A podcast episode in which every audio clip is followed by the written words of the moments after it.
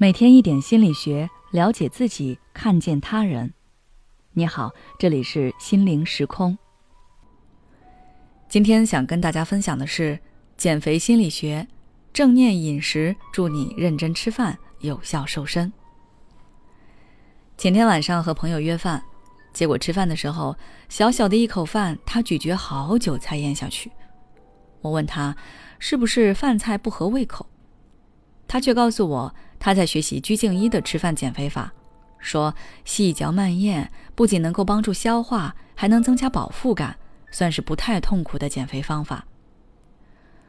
这个方法呢是有一定道理的，它和心理学上的正念饮食有些类似。下面我就来详细解说一下。说到正念，这个大家应该都不陌生，它是一种让注意力专注当下。并以一种开放、好奇和接纳的态度，来觉察当下的身体体验的心理训练方式。它可以帮助人清理自己的情绪，缓解焦虑。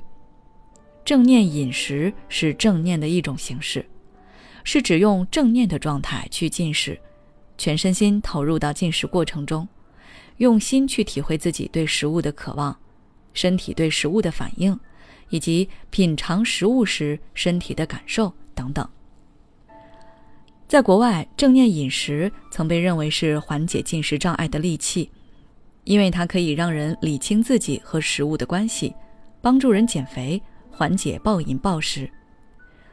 听到这儿，可能会有人疑问：它真的有那么神奇吗？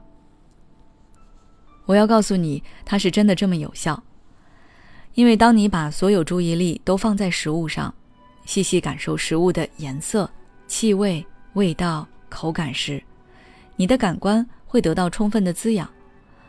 简单来说，就是你把每一口食物给你的感受都放大了，这样少量的食物就能够让你得到满足感。就比如说，平时你可能要吃一碗饭，饥饿感才会消失。但是，当你用正念饮食的方法，让自己专注享受美食带给你的感受。那你大概吃半碗饭，饥饿感就没了，而且还会觉得自己吃的很满足。那么该如何练习正念饮食呢？大家可以遵循以下步骤：第一，吃饭前明确自己进食的原因，问一问自己：我进食是因为习惯、嘴馋，还是因为我确实饿了？如果不是因为饿了，那可以适当推迟一下进食的时间。等到感觉饥饿了再去进食。第二，用心感受身体上的饥饿感和对食物的渴望，无所谓感受多长时间，但一定要专注。第三，集中注意力，启动身体所有的感觉器官，用视觉、嗅觉、味觉、触觉、听觉去感受你正在品尝的食物，以及食物给你带来的感受。记住要充分咀嚼你口中的食物，这样才能充分感受。第四，关注自己的身体感觉，一旦产生饱腹感，就停止进食，无论多么不舍得，也要停止进食。第五，最后感受进食之后身体和内心的变化，试着去感恩、赞美你的食物。以上就是正念饮食的练习步骤了。说起来虽然很简单。但现在我们的生活节奏太快，大家总是习惯压缩吃饭、休息的时间来多做一些其他的事情，所以大多数人在吃饭的时候都是靠着习惯进食，脑子里关注的都是其他事情，进食的时候非常仓促，也容易分心。所以正念饮食，大家可能要花一段时间练习才能养成习惯，但是，一旦你找到了感觉，你就会发现自己越吃越健康。越吃越满足。好了，今天的分享就到这里。